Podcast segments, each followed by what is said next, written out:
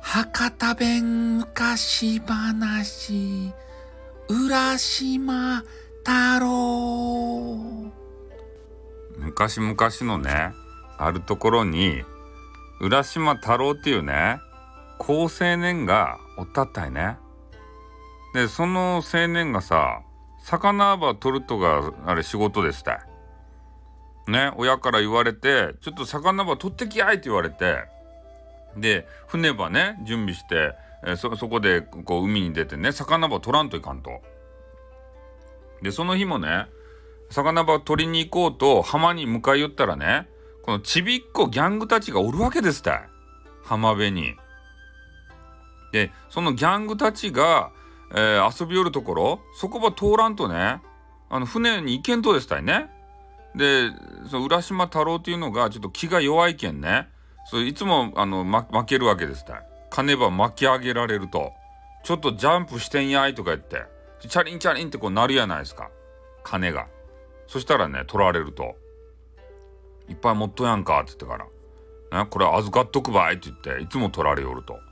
で今回もねそげなふうにならんなりゃせんかなと思ってビクビクしながらねその船のとこまでこう行き寄ったとさそしたらね今日はえちびっこギャングたちがねなんかこう騒がしかとですたい。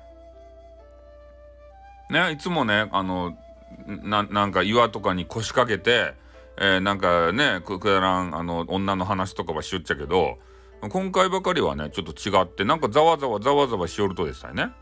で何場しよるとかいなってこう後ろから覗いたっちゃけど見えんたい。で近くまでちょっと行ってね声ばかけてみたって。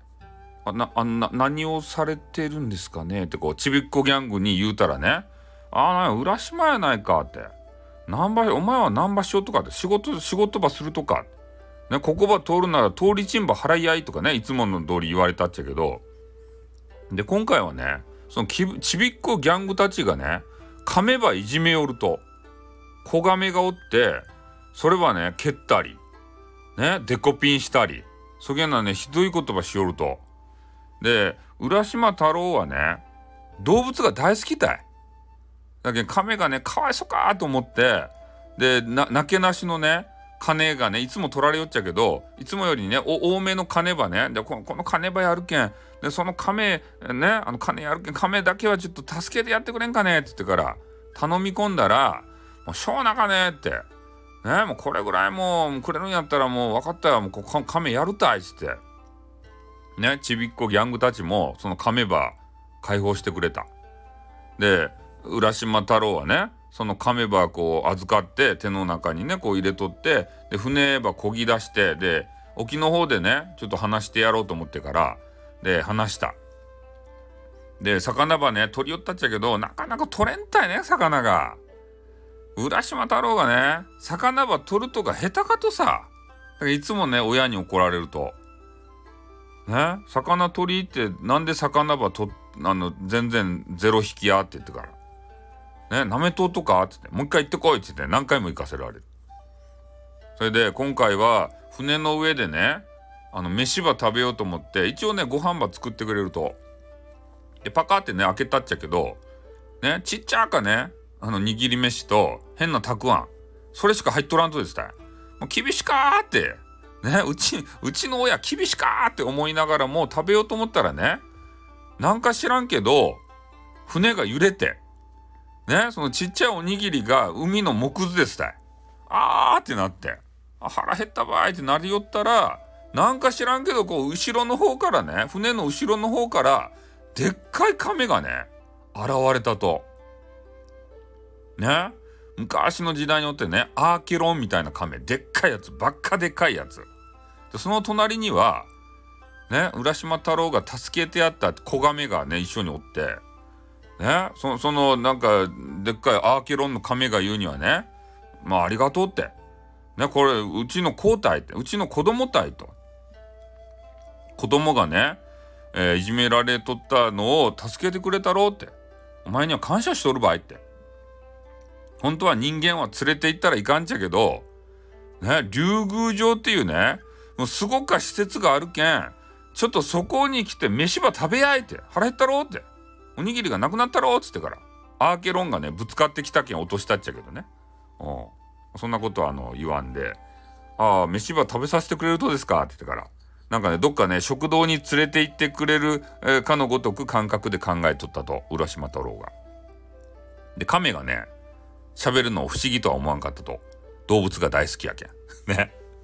いつも動物に話しかけよるけん。その辺は大丈夫やったと。でその子ガメもね「ありがとうございました」って可愛い声でさお礼ば言うわけさ。でそのね3人で、まあ、3人って言っていいかどうかわからんけど、えー、で、まあ、竜宮城にねそのアーケロンが連れて行ってくれたわけさ。そしたらねそこにはねなんとあの絶世の美女が一人おるわけですよ。乙姫様とか言って。めちゃめちゃ可愛いね。激カワガールでさ。もうね、浦島太郎が秒で惚れたね。もう好きばいってなっちゃって。ね、頭の中がね、お花畑になっちゃって。ね。それで、えー、竜宮城の中でね、出る飯がうまかとですたい。なんかようわからん刺身とかねいろいろ出るっちゃけどそ,、まあ、それを食べながらねこのタイやヒラメの舞踊りとか言って、えー、その乙姫様が言っちゃけどで目の前見たらねタイやヒラメの刺身が出とるわけですよ。えー、って今踊り夜このこの可愛い人たちを食べとるとかいいってこうなってしまってねちょっとあの浦島太郎の食が止まったわけですよそこで。あれは食べきらんばい。あれ、あれが目の前でね、踊り寄るのを見て、可愛いのが踊り寄るのを見て、この刺身は食べきらんばいって言って、ちょっとそこで食が細くなったっちゃけどね。うん。で、そこでもう楽しい日を過ごしましたよ、ずっと。でね、乙姫様が、もうあもう最後、もう、もうちょっとそろそろ帰らんばいかんばいってこう言うたと、浦島太郎が。家族がおるけんね、ちょっと帰らんと心配するけんって言って、言うたら、まだよかちゃん中ですか？って言ってからずっとね、引き止められてさ、何日かおったと、そこに。まあ、でもね、さすがにもう帰らんと怒られる場合ってなって、いや、もうほんと帰るけん、ちょっとごめんねって言ってから言うたらね、もうしゃんなかねってこう、乙姫様が、なしゃんしゃんなか男子やねって、もっとおればよかとにって言っちゃけど、もう全然引き止められんでね。もう帰るっていうのはもう仕方ないね。もううちのこの伝説の宝場やるけんっつって。そう乙姫様がね、なんかようわからんつづらみたいな変なね、あの豪華なやつを出してきたと。黒、黒い黒縁のやつ。黒光りするやつ。で、それを渡してね、浦島太郎に言った言葉が、この箱場やるけど、これ何事あっても絶対開けたらいかんばいって。ね？開けたら大変なことになりますよって釘は刺したと。ね？それ浦島太郎もさなんかねようよう分からんけど絶世の美女にこういうのもらってねあのはあの飯もたらふく食わしてもろうてでねなんかいい思いさせてもらったけどあ分かりましたって一応もらったとそげなもんねあのくれるねやと思ったっちゃけど一応もらっとった。でそれでね、えー、まあ来た道を帰るごとくアーケロンに乗ってまたね自分の村に帰ったとさ。でああもう怒られる場合と思いながら自分のね家をこう探しよったっちゃけど家がなかとですたい。どういうことやって。なんで俺の家がなかとやって。ねキョロキョロこう見回してアーケロン道間違えたっちゃないとやってぐらい思ったんすけどでそこにね通りかかる人がおってでその人にね聞いてみたんですよ。浦島っていう家は中ですかって。なんか風景が全然変わっとっちゃけどって言うたらね。で、その通りがかりの人が、え、浦島とかあったかいなって、ここら辺にって。